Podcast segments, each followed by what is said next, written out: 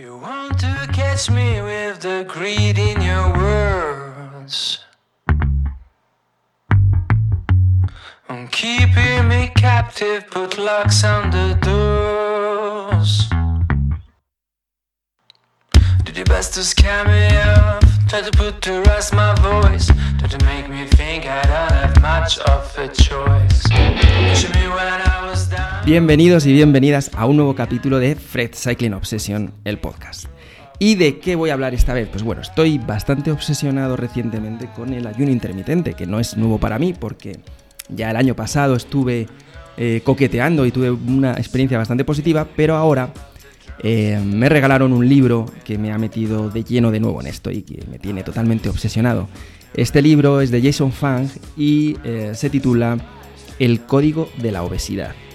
Bueno, estoy aprendiendo muchísimo más de lo que ya creía que sabía de todo esto y eh, tenía ganas de, compartirlo, de contaros, de haceros una introducción no solo al, al ayuno intermitente, sino eh, de contaros todas estas cosas que estoy aprendiendo en el libro y animaros a que, a que le echéis un ojo y, y bueno, pues podáis eh, aprender cómo funciona nuestro cuerpo en algunas de las cosas, tumbar algunos de los mitos que, que creíamos y dábamos por válidos durante mucho, mucho tiempo, en, en todo lo que tiene que ver con perder peso, con, mantenerlo y sobre todo en tener unos eh, procesos hormonales saludables.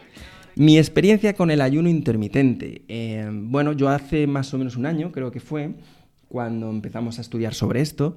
eh, y bueno, lo que me interesaba sobre todo era ver por cómo respondía mi cuerpo a, la falta de alimento. en principio lo que me llamaba mucho la atención era eh, pues darle respiro a ciertos órganos que habitualmente, pues si están en, en continuos procesos de, de digestión, pues nunca llegan a estar eh, en calma y, dispuestos a hacer eh, funciones más, más importantes. Y, bueno, pues quise ponerlo en práctica, además de que era una buena estrategia según había, había leído diferentes libros y seguido un montón de, de eminencias de todo esto, pues que era una buena estrategia para perder peso, ¿no? Y siempre hay momentos del año en los que en los que hay que quitarse 3, 4, 5 kilitos, dependiendo eh, en, qué, en, qué, punto estés tú. Yo habitualmente para las carreras siempre, siempre hago algún esfuercillo y bueno, pues eh, lo puse en práctica, me funcionó muy bien, me sorprendió que, que, pues esas dudas que tienes al principio, porque la propia eh, terminología, el propio, el propio, la propia palabra ayuno, pues eh, parece que es algo un poquito más agresivo de lo que, de lo que luego lo es en realidad y sobre todo hablando del, del ayuno intermitente. Pero bueno, me sorprendieron muchas cosas, aprendí, aprendí mucho sobre mí mismo, llegué a incluso hacer un ayuno de, de tres días completos y entrenando sin, sin, tomar absolutamente nada más que agua y alguna infusioncita. Y me funcionó, me fue muy bien, no digo que esto sea que sean prácticas eh, recomendables para, para, los demás, porque depende mucho eh, la situación de cada uno. Pero bueno, en mi caso, pues además de la curiosidad de ver cómo mi cuerpo funcionaba, eh, pues, pues entendí que, que bueno, me encontré, me encontré muy bien, me bajó el estrés, que habitualmente cuando tienes eh, mucho trabajo, pues eh, tienes unos niveles y unos picos de estrés que, que, lo, que lo, sientes, que lo sientes físicamente. Y, y bueno, el ayuno me, me ayudó a, a, muchas cositas y me, me, hizo sentirme muy bien y, por supuesto, a perder peso. No lo extendí mucho, creo que estuve haciéndolo bien, bien un mes, dos meses, y, pero fue más que suficiente para, para eh, pues obtener unos resultados eh, bastante, bastante reconocibles. Recuerdo que en aquella época estaba rondando los 74 kilos, creo, más o menos, y, bajé a los 70 bastante, bastante fácil. Eh, yo mido unos 78 y más o menos para, para ir rápido en bici me gusta estar en unos 68 por ahí, ¿vale? Para que, para que ubiques. Pero bueno, lo primero de todo, los principios del ayuno, ¿vale? ¿Qué es lo más importante que, o lo primero que tenemos que entender del ayuno intermitente? ¿no? Eh, pues el ayuno intermitente tiene como principios que el qué comer y el cuánto comer es muchísimo menos relevante que el cuándo. ¿vale? Las ventanas en las que te alimentas son más importantes que el qué comes y el cuánto. Y esto es muy, muy interesante porque todas las dietas tradicionales a las que estamos acostumbradas, pues eh, nos están normalmente procurando una limitación de calorías o nos están haciendo eh, pues que nos centremos en, en, quitar ciertos alimentos de nuestra dieta y eh, añadir otros y cosas así.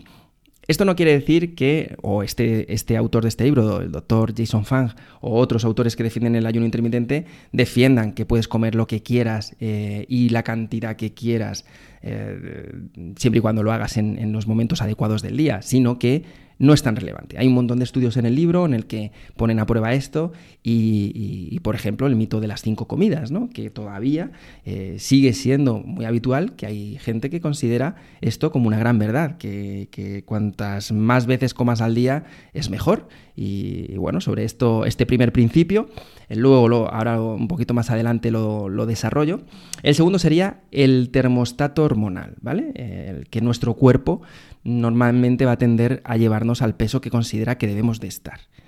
Y em, por eso, en muchos casos, es habitual que eh, muchos se habla a veces del rebote cuando, cuando haces una pérdida de peso rápida eh, o muchas veces sin, que tenga que haber un rebote rápido cuando hacemos una dieta, sea la que sea, y consigues quitarte unos kilos, muchas veces lo, lo complicado luego es mantenerte, mantenerte en ese nuevo peso. Em, hablaba el otro día con un seguidor que me, preguntaba precisamente esto, que, hablando de, la pérdida de peso, para él no era tan complicado perderlo, porque no, se pasaba mucho de peso y cuando tienes entre 3 y 5 kilos de, pasada de peso, pues, pues eh, atacarlos y quitártelos no es tan difícil, pero que cuando luego llegaba el momento de mantenerlo, ahí es cuando empezaba el drama. ¿no? Es verdad que, si eres eh, realista contigo mismo, pues sabes que, que, al final pues depende mucho de lo que tú estés haciendo y mantenerlo pues eh, también tiene, tiene, tiene, su esfuerzo, ¿no? Pero bueno, este termostato hormonal ahora lo, desarrollamos y, vemos qué, se, qué quiere decir, ¿no? Porque el cuerpo en teoría hace lo que le da la gana y por mucho que nos esforcemos a veces, pues intenta regular esa ese alimento que entra. Y el siguiente, el último principio del, ayuno intermitente, que me parece también muy interesante, son esos ciclos circadianos, ¿vale? Los ciclos en los que nuestro cuerpo responde eh, pues más eficientemente a lo que consumimos o menos en función del momento del día en el que estamos. Si aplicas una buena estrategia, nuestras hormonas se ajustan y bajamos la, insulina, los niveles de la resistencia a la, insulina que tenemos y eh, la leptina, que es la hormona que se encarga de decirle a nuestro cerebro que, dejemos de comer, que ya vale gordi, que pares, pues, pues muchas veces tenemos resistencia a, esta hormona. Entonces, estos ciclos circadianos nos ayudan a que afinemos nuestra estrategia entendiendo que hay momentos del día en los que es mejor que apliquemos estas ventanitas de alimentación, ¿vale? Entonces, los principios del ayuno intermitente básicamente los podríamos resumir en esos tres, que la ventana de alimentación es lo más importante, luego hay, hay, técnicas, cada uno lo aplica más o menos a su manera, pero hay una ventana en la que te alimentas y el resto en la que no te alimentas y estás en, un proceso de ayuno. El, termostato, como os digo, que si conocemos y si nos aprovechamos de todos estos estudios que se presentan en este libro que os digo y todos los, los vinculados que hay, todos los estudios científicos que vincula Jason Fang en el, en el libro, pues te das cuenta de cómo las hormonas eh, reaccionan y cómo, y cómo son estos, estos procesos. Empezamos con el, con el del termostato. Es lo que hace que nuestro cuerpo se adapte a la cantidad de alimento, de energía que le aportamos. Según le aportemos más, utilizará más y según le aportemos menos, pues utiliza menos. Y esto es súper interesante porque desmonta de alguna forma esa teoría, esas teorías tradicionales de que si, si haces una restricción de calorías pues, eh, y quemas más de las que consumes, pues esa diferencia es lo que vas a perder en, en grasa. Consumes 1000 calorías y quemas 1200, pues esas 200 calorías que quemas son grasa. Bueno, pues esto no es así. Hay algunos estudios muy, muy curiosos que cita eh, este, este doctor. Hicieron un con unos estudiantes en, varias eh, universidades en las que pues a algunos grupos les estaban aportando una cantidad eh, desmesurada de, calorías y pasara, pasaba las semanas y los estudiantes no, cogían peso eh, o el peso que cogían era, era muy pequeñito. Pasado este estudio con los estudiantes y, intentando pues, ver los errores que podían encontrarse, porque bueno, al ser chavales jóvenes no podían controlar el, total de su vida y, estos chavales pues a lo mejor hacían más deporte porque tenían más energía o lo que fuera, decidieron repetir ese mismo estudio con reclusos en una, en una, en una cárcel. Cogieron un montón de, presos y les, y les atiborraron de, calorías y durante semanas los presos que pudieron mantener aportes de hasta de 10.000 calorías diarias no mostraron una subida significativa de peso. Los que habían cogido peso en el experimento, poquito a poco, en cuanto terminó el, experimento, eh, se regularon el peso que tenían anterior al experimento. Entonces, es, muy interesante entender cómo nuestros procesos hormonales funcionan en, base a lo que nosotros les, le enchufamos. En este libro del Código de la Obesidad eh, se explica cómo el cuerpo entra en un estado de ahorro de energía si la energía que recibes es menor de la habitual. Hay algunos procesos que son eh, inapreciables para nosotros, que suceden, como por ejemplo, si, tú aportas menos, eh, menos energía a tu cuerpo, comes muy poco, tu cuerpo empieza a limitar una serie de recursos que considera que no son necesarios y, por ejemplo, las uñas te crecen más despacio, el pelo te crece más despacio o incluso se te puede caer porque se, debilita. Y estos, que son eh, aparentemente más pequeños, eh, se ven también acompañados de otros que son más, eh, aparentes, ¿no? Como por ejemplo que sientas frío. Que todos los que en algún momento hemos hecho una restricción de alimento, lo notas enseguida, el primero o el segundo día, en el que ya estás aportando menos, menos cantidad de alimento a tu cuerpo, sientes frío, los pies más fríos, las, las extremidades, y luego, pues normalmente viene acompañado de una pérdida de energía o te sientes más cansado. Bueno, el cuerpo está tomando sus propias decisiones y está, está intentando llevarte a, un consumo adecuado para, para la cantidad de, de energía que tú le metes esto quiere decir que si habitualmente estás en 75 kilos y quieres llegar a 70, pues tienes que ir ajustando tu termostato paulatinamente para poder situarte en esos 70 kilos, pero sobre todo para poder mantenerlos en el tiempo. Esa es la forma más eficiente de perder el peso, según, según este libro y según estos estudios, que es muchas veces la frustración que tenemos cuando no conseguimos mantener el peso, ¿no? Porque muchas de las, muchas de las dietas no fracasan tanto porque no consigas bajar el peso que querías, sino porque el esfuerzo ha sido tan grande habitualmente a lo que venías haciendo, a cómo venías alimentándote, que cuando llega el, momento de disfrutar de ese, nuevo, de ese nuevo peso y te sueltas otra vez, la frustración te, devora cuando te das cuenta que en dos semanas has recuperado el peso y deberías de volver a hacer lo que estabas haciendo antes, ¿no? Entonces, ese conocimiento de cómo funcionan las hormonas más, digamos, protagonistas en todo esto, ¿no? La insulina por un lado y la leptina por otro. La insulina, que es la que se encarga de toda esa glucosa, llevarla a las células y convertirla en depósitos de glucógeno y cuando no hay ya sitio donde almacenarlo, pues tirarlo hacia la las células que almacenan la grasa, y la leptina, que la leptina es la que se encarga de decirle al coco, oye, para ya de comer, que, ya no tenemos hambre, que esto es suficiente, ¿no?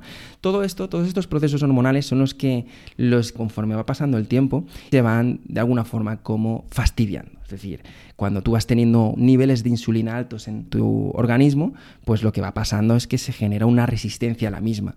Eh, la insulina va llegando a las células, mira lo que te traigo, mira lo que te traigo, las células al principio, muy bien, muy bien, lo voy metiendo por aquí, lo voy metiendo para allá, pero llega un momento en el que no paras de llevarle mercancía y empieza a pasar de ti, que es la resistencia a la insulina. Esa resistencia a la insulina hace que el páncreas genere más insulina y más insulina para poder seguir eh, dando el servicio que, que tiene que dar. Esto eh, lo que nos lleva al final es a una resistencia a la insulina, a una necesidad de generar más insulina y todo esto acompañado de alimento, más alimento, más alimento, sin darle periodos de ayuno al cuerpo, pues lo que va generando es un, almacenamiento de recursos eh, de grasa en nuestro cuerpo. Y esto que aparentemente parecen cosas que no podemos controlar, se pueden controlar se puede ajustar, se puede bajar los niveles de, insulina en nuestro cuerpo y, la mejor forma de hacerlo pues es aplicando periodos de, periodos de ayuno. ¿Y por qué es tan importante el cuándo y no tanto el qué o el cómo?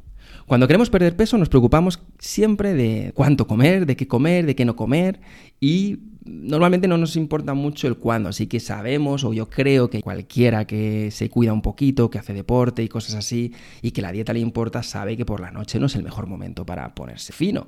Todavía hoy en día nos seguimos encontrando con muchísimos médicos, dietistas, nutricionistas que nos siguen recomendando las cinco famosas comidas al día, ¿vale? Repartiendo pues una ingesta quizá de 2.000 calorías en cinco comidas al día. Esto es similar a, que, a la afirmación de que el desayuno es la comida más importante del día.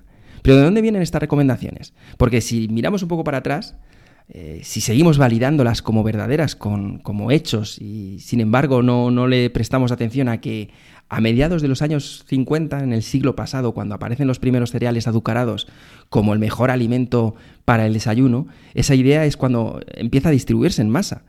Siempre defendidas por estudios nutricionales, además, pero que son estudios eh, nutricionales realizados por estas empresas que son las que nos venden estos productos, ¿no? En cualquier caso, quieras creerlo, ¿no? Quieras creer que esas eh, cinco comidas son lo más eficiente y lo más saludable para ti, o que el desayuno es la comida más importante del día, yo creo que se merece una ligera precaución, dar como verdad absoluta la necesidad de consumir mucho cuando quien te está haciendo esa afirmación de, consumo pues viene del que te vende el consumible, ¿no? Yo al menos creo que hay que ser un poco prudente y, entender que, todos estos cereales mega azucarados con colorantes y con, todas estas cosas que empezaron a, fomentar este tipo de información, pues son muy parecidos a los de las cinco comidas al día, ¿no? Que, bueno, pues detrás de esto lo que el interés es que, consumamos. En este libro hay, hay unas líneas de tiempo muy interesantes de cómo muestran diferentes estudios durante todas estas décadas en las que empieza a crecer los niveles de obesidad en en, los principales países, ¿no? En Estados Unidos, en Europa, en Canadá, en, los diferentes países en los que se podían hacer ese tipo de estudios en esa época con diferentes poblaciones que hacían deporte, que no hacían deporte, em, cuando de repente en los 80 se pone el aeróbic y el, y el running em, a tope y, todo esto pues viene fomentado de, que la gente está empezando a coger peso y las recomendaciones de, los grandes lobbies que manejan en los medios pues, eh, pues nos vienen a decir, oye, que es que claro, es que si no te mueves pues, eh, pues, es, que, pues es que engordas.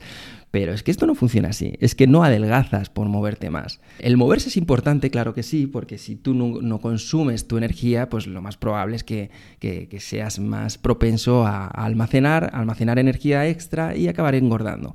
Pero si quieres perder, si quieres afinar, el deporte o la actividad debe de ser siempre un compañero de viaje en tu, en tu estrategia. Y con todo esto de, las recomendaciones del alimento y, siendo también un poco siempre pues, eh, eh, prudentes con, la información que nos queremos creer, pasa lo mismo con los productos nutricionales deportivos. ¿no? Eh, por ejemplo, poniendo unas comillas muy grandes a, a, estos expertos que nos dicen que tenemos que comer 80, 100, 120 gramos de hidratos de carbono a la hora a los que estamos haciendo deporte. ¿no? Pues vamos a ver no, no digo que no haya gente que, no aguante esa cantidad de alimento, ¿no? Eh, yo desde luego no la aguanto. Y nosotros vendemos nutrición orgánica eh, para ciclistas en nuestra tienda online, pero no estoy nada de acuerdo con esas recomendaciones en las que ese es el tipo de alimentación que tiene que llevar un, ciclista, ¿no?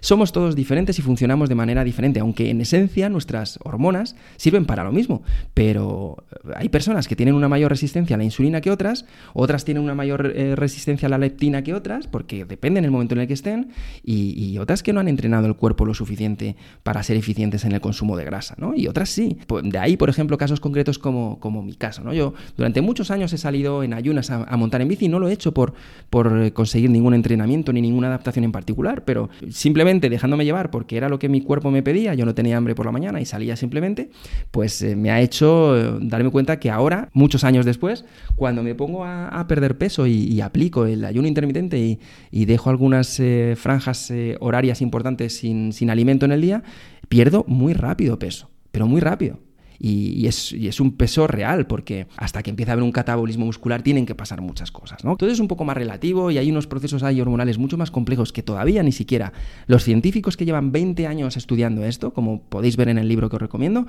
eh, incluso son muy prudentes en esas afirmaciones que dicen porque todavía no se entiende muy bien algunos de los procesos en nuestro organismo. Por lo tanto, no, te queda otra. Si quieres afinar, si quieres mejorar el eh, rendimiento, eh, la alimentación para ti es algo, es, es algo fundamental y tienes que entender cómo, en qué fase, en qué momento está tu cuerpo, tienes que poner a prueba cosas, tienes que estudiar, tienes que, encontrar respuestas a algunas de las sensaciones que muchas veces no sabes. Y yo creo que todos tenemos que, encontrar nuestras propias verdades, ¿no? Y en esto de la alimentación creo que también hay un componente de, querer creer y de querer lanzarse para poder probar y para poder luego eh, conocer en tú mismo. ¿no? Yo digo que, muchas veces que las dietas es son como actos de fe. Tú tienes que encontrar una que, te creas, tienes que lanzarte a probarla pero lo más interesante de todo eso es lo que haces durante, lo que aprovechas durante el tiempo, ¿no? esos aprendizajes y esas enseñanzas hacia dónde te han llevado. Yo, yo he hecho dietas de calorías, de conteo de calorías, de, privación de calorías, he hecho dietas de privación de hidratos, he hecho, he probado prácticamente todo lo que hay. Y mi conclusión hasta el momento era que todas las dietas funcionan porque para mí era siempre un esfuerzo psicológico y una capacidad psicológica la que te llevaba al éxito o al fracaso, ¿no? Pero yo siempre he encontrado que, tenía capacidad para conseguir mis objetivos independientemente de la dieta que hiciera. Ahora, conforme va pasando el tiempo y voy entendiendo y, profundizando en conocimientos y estudiando y leyendo y leyendo y, siguiendo a muchos científicos que están eh, publicando estudios que algunos son infumables porque, porque son muchas páginas de, de ensayos y cosas así, pero, pero si tienes curiosidad y vas entendiendo como, oye, pues que estas hormonas eh, sirven para esto en tu cuerpo y a lo mejor te estás sintiendo así porque pues eh, te has tomado ya dos cafés, las glándulas suprarrenales están, están saturadas y tienes un agotamiento que no eres consciente de ello, pues porque no has estudiado esto y no sabes que esto te está pasando, ¿no? Entonces, bueno, yo soy muy curioso con todas estas cosas y mi interés es, es trasladároslas, ¿vale? Y a partir de ahí, oye, cada uno que haga su propio, su propio libro y que, y que tire hacia lo que le pueda interesar más. En este libro, eh, Jason Fang dedica un capítulo entero al, tema del desayuno, que el cuerpo, pues en teoría, por la noche se está preparando para tener energía al despertar. Entonces tú deberías tener energía al despertarte. No debería ser necesario alimentarse. Oye, además, la propia palabra desayuno eh, quiere decir romper el, ayuno. Desayuno no tiene por qué ser por la mañana. Si tú no comes nada por la mañana y tu primera comida en el día eh, es a las 2 de la tarde y comes un, cocido, pues, pues tu cocido va a ser el desayuno, ¿no? Toda esta, toda esta cultura que tenemos alrededor del desayuno, que tiene que ser eh, azucarado, nos, nos, inicia el día en un chorro de insulina y en un picazo en el cuerpo que lo que, lo que te va a llevar irremediablemente es a, procesos eh, de saturación, de resistencia a la insulina, de principios de diabetes 2 si encima estás engordando, porque, porque la insulina cuando se encuentra ya... Eh, con resistencia y ya no puede acumular más en los depósitos la glucosa, pues lo que, lo que hace es llevarla a las grasas y ahí ya llega un momento en el que el cuerpo pues empieza a coger peso, empiezas a coger peso y lo siguiente es probable, probable, no tiene por qué ser, pero puede derivar en una, en una diabetes tipo 2, que es la, diabetes que no es genética y en la que se puede revertir con, con nutrición, ¿no? que, es, que es la buena noticia, pero claro, tienes unos procesos hormonales previamente que que, trabajar y que tener en cuenta. Entonces, si tú empiezas el día con ese chutazo de azúcar, lo más probable es que en una hora, hora y media, cuando te baje la insulina, pues, pues vuelvas a tener hambre, porque así es como se te está descompensando el, cuerpo, ¿no? Si de lo contrario has entrenado a tu cuerpo a mantener esos espacios de tiempo sin, sin alimentarte y cuando te despiertas intentas evitar chutes de azúcar, pues seguramente lo llevarás mucho mejor, tu leptina funcionará y le dirá la cabeza cuando tienes eh, suficiente alimento y seguramente mantendrás mucho mejor tu, peso. ¿Y qué pasa cuando, cuando comemos tantas veces al día? Pues si la insulina está presente y está todo el tiempo funcionando y trabajando, no solo está buscando almacenar la energía, sino que estimula la lipogénesis, que es, que es el almacenamiento de la grasa en nuestro cuerpo, y inhibe la lipólisis, que es lo contrario, que es que usemos la, la grasa como energía. Entonces, comer 5, 6 o 7 veces al día si encima metes los snacks y cosas así, pues básicamente le estás diciendo a tu cuerpo almacena energía, almacena energía, almacena energía y guarda todo lo que tengas por ahí porque ya llegará un momento en el que, en el que yo lo quiera quemar, que pues ancestralmente serían periodos de frío, periodos en los que faltaría el alimento, pero a día de hoy, pues si tienes suerte y no te falta el alimento, el almacén de energía por almacén de energía te va a llevar a la frustración posterior y a la desesperación por los esfuerzos que vas a tener que hacer para, para quitarte el peso, porque quitarte el peso vas a tener que quitártelo. Que más allá de que seas deportista o no, estar en un peso saludable, sabiendo que además eh, pues la grasa acumulada en, el abdomen, en la cintura, ya se ha demostrado que es, que es altamente peligrosa y que conforme mayor sea el diámetro de tu cintura, comparándolo con el de la cadera, pues más probabilidades tienes cuando vayas cumpliendo años de tener fallos eh, coronarios y un montón de cosas. Así que en cualquiera de los casos, comer muchas veces al día no va a ser nunca beneficioso. Porque por mucho eh, deporte que hagas, por mucho ejercicio que hagas, eh, hormonalmente tu cuerpo no está siendo eficiente.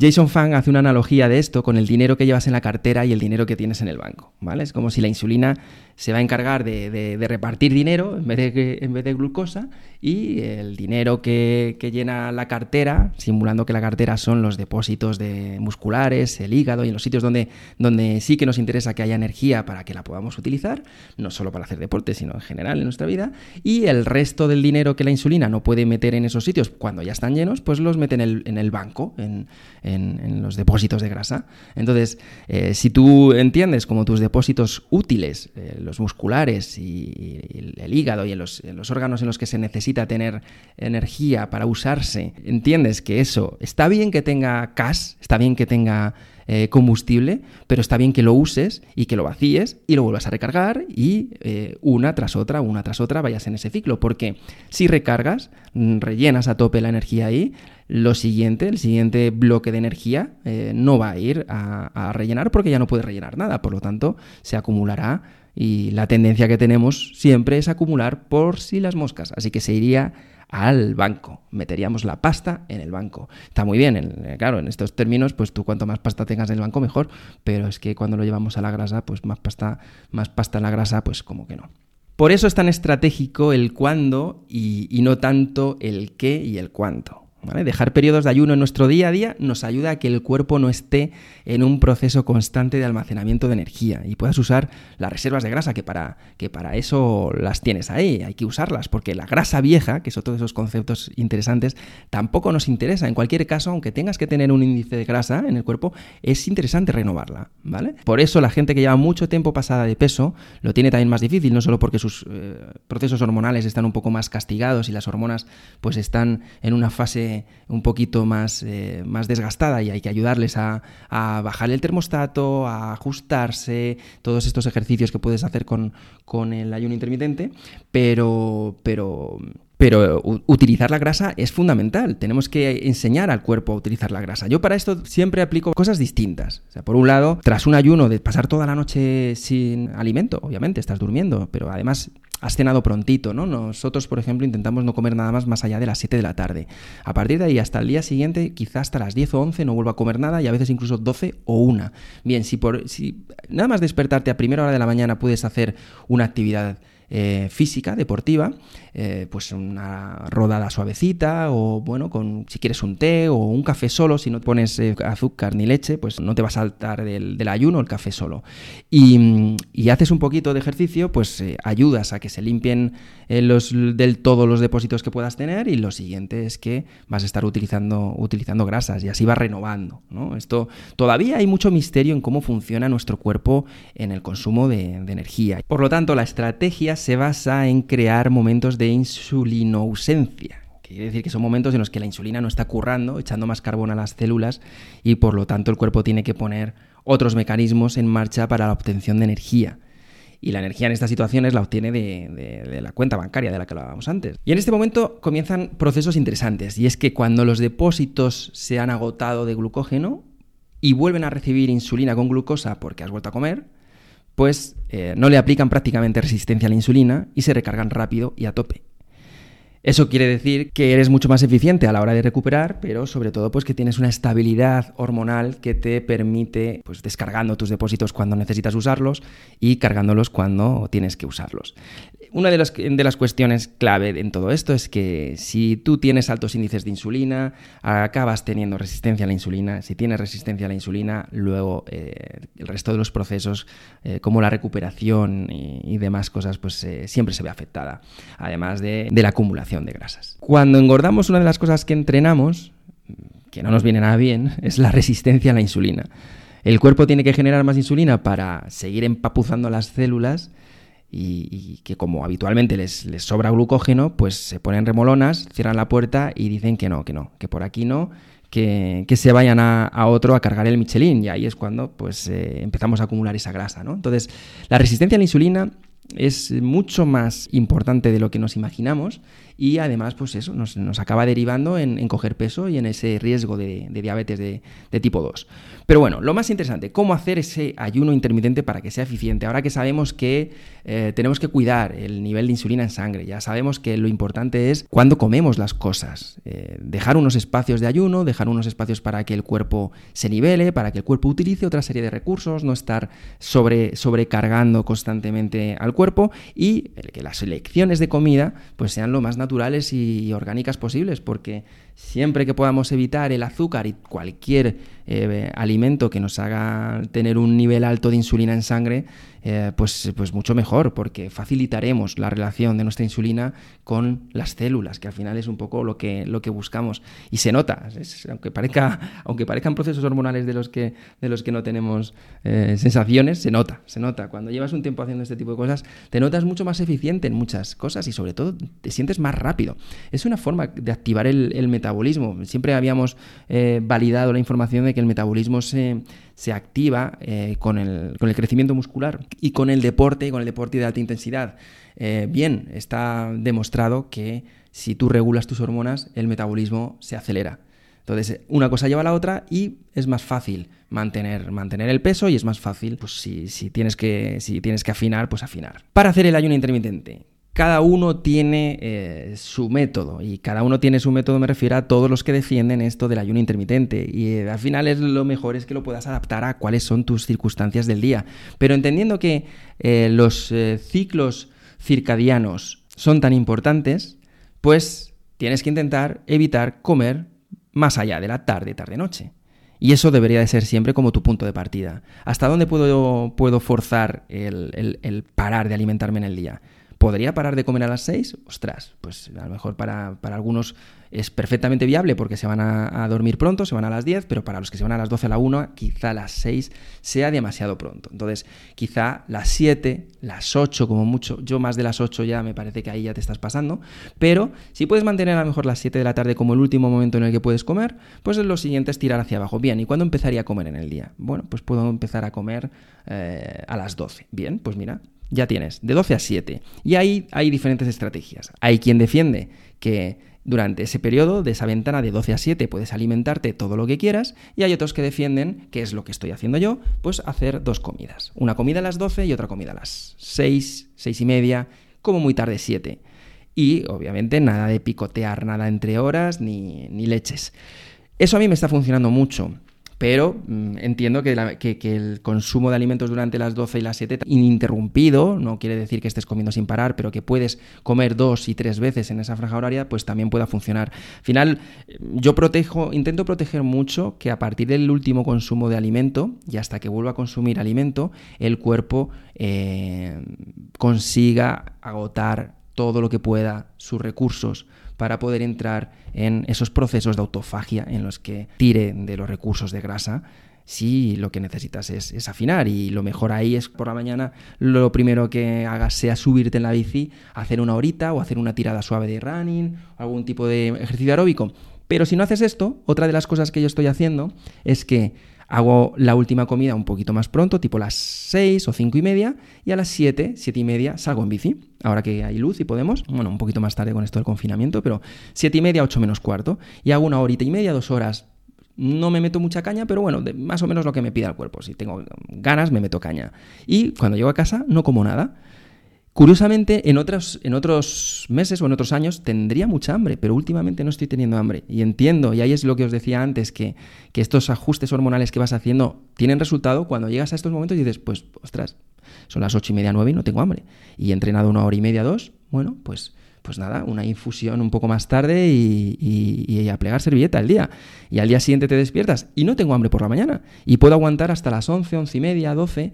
Y bueno, ahí ya me procuro una buena alimentación. Eh, hago una alimentación integral, con, con verduras principalmente. También tomo productos animales, pero como suficiente que, si considero que, ya no tengo más hambre, pues me dejo, me dejo mitad de la comida para las 5 o las 6, ¿no? A mí eso me está, me está funcionando mucho, pero digo que en este caso hay, hay, muchos modelos y hay gente que, recomienda una ventana un poco más larga para cuando, para cuando empiezas, cuando hace mucho tiempo que no lo haces y estás, o no, lo has hecho nunca, y estás acostumbrado a lo mejor a cinco momentos de alimentación en el día y a comer entre horas, pues hay muchos que recomiendan pues que, mira, empieces a las 10 y termines a las 9. ¿Qué ocurre? Que, bueno, yo prefiero ir un poquito más, más eh, cañero y, la verdad es que me ha ido, me ha ido bastante bien. Quizá en esta, en esta parte en la que tienes que, mm, ajustar eh, estas cosas es donde de verdad el, proceso psicológico es más importante, ¿no? Y es donde tus propios trucos psicológicos te puedan ayudar para cumplir esos primeros días estos nuevos horarios de alimentación. Porque una vez que ya has cogido carrerilla, bueno, en mi caso el, problema ya se traslada al fin de semana, que es cuando me apetece fiesta, pero eh, el resto de la semana, una vez que has cogido carrerilla, ya no, ya no hay mucho problema. La verdad es que estás más tranquilo, más relajado, te ha bajado también la tensión, ya no tienes esos, eh, esos impulsos que en algunos momentos del día tenías cuando te bajaba eh, la insulina y, pedía, y pedía al cuerpo otra vez chicha, ¿no? Pero, ¿cuáles son los puntos que destacan de esto del ayuno intermitente? Tras tantos estudios que, se han cruzado entre diferentes... Eh, investigadores y doctores de todo el mundo, ¿no? Pues los niveles de azúcar en sangre no varían especialmente cuando estás haciendo el ayuno intermitente, que esto es algo que,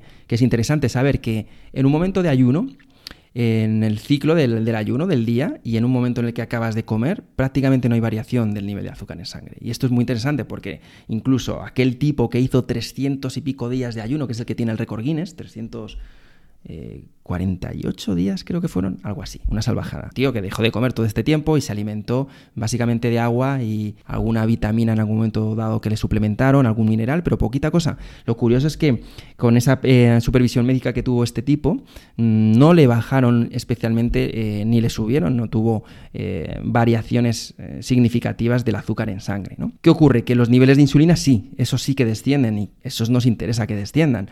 Mejora la respuesta de las células beta del páncreas y disminuye la resistencia a la insulina. Se mejora la sensibilidad a la, insulina, ya no tienes, no necesitas tanta para, hacer el mismo trabajo de recarga que teníamos antes. Entonces, este tipo de cositas, que son las que, las que puedes conseguir, estas son las que no aprecias, luego se transforman en todas estas otras sensaciones que, comentaba. Por lo tanto, la eficacia del ayuno intermitente es, es algo que está bastante demostrado en estos estudios. Yo eh, como os he dicho en algún momento del podcast, eh, creo que todas, este, todas estas enseñanzas viene bien tenerlas. Al final es un acto de fe el querer creerlo o no querer creerlo. A mí las eh, empiezo siempre con este tipo de información a, indagar, a estudiar por mi cuenta y a partir de ahí empezar a tener mis propios criterios de, pues mira, me interesa, quiero creer en esto, quiero creer por una temporada. Quiero creer porque quiero aprender y quiero ponerlo a prueba. Y una vez que, he aprendido, que he estudiado, que lo he puesto a prueba, pues, eh, y con los resultados míos en mis propias carnes, pues os puedo contar. Esto es lo que yo, la experiencia que yo tengo, la que estamos viviendo, y eh, bueno, pues os animo a que le echéis un ojo al libro, El Código de, la Obesidad, del doctor Jason Fang, pero bueno, hay muchísima literatura sobre esto. Yo os animaría a que empezarais por ese, por ese libro, porque más allá de de las teorías de cómo el, ayuno intermitente se debe de ejecutar, que si tienes que aplicar unas horas de ayuno para en este momento, luego tal, cuáles son las técnicas, las aplicaciones, que hay un montón de aplicaciones ya para que puedas manejar en tu, en tu móvil los horarios. Más allá de eso, a mí me parece que es más interesante aprender cómo a nivel hormonal eh, tu cuerpo puede estar necesitando ayuda. Y, lo explica muy bien en el libro, además está en español, es una lectura súper ligera. Voy a poner el link en, la descripción del podcast para que lo pilléis si os, interesa. Y bueno, también estoy escribiendo algún artículo para, la web para identificar también las cosas que más curiosidad me han generado de este libro, los aprendizajes que yo he tenido y a partir de ahí, si hay alguna duda que queráis que queráis que, os eche una mano con, con, lo que sea, pues yo encantado. No soy nutricionista, no soy doctor en esto, no soy dietista, yo soy curioso, me obsesiono con las cosas, estudio mucho y bueno, pues lo que estudio yo aprendo, lo pongo en práctica y os lo cuento.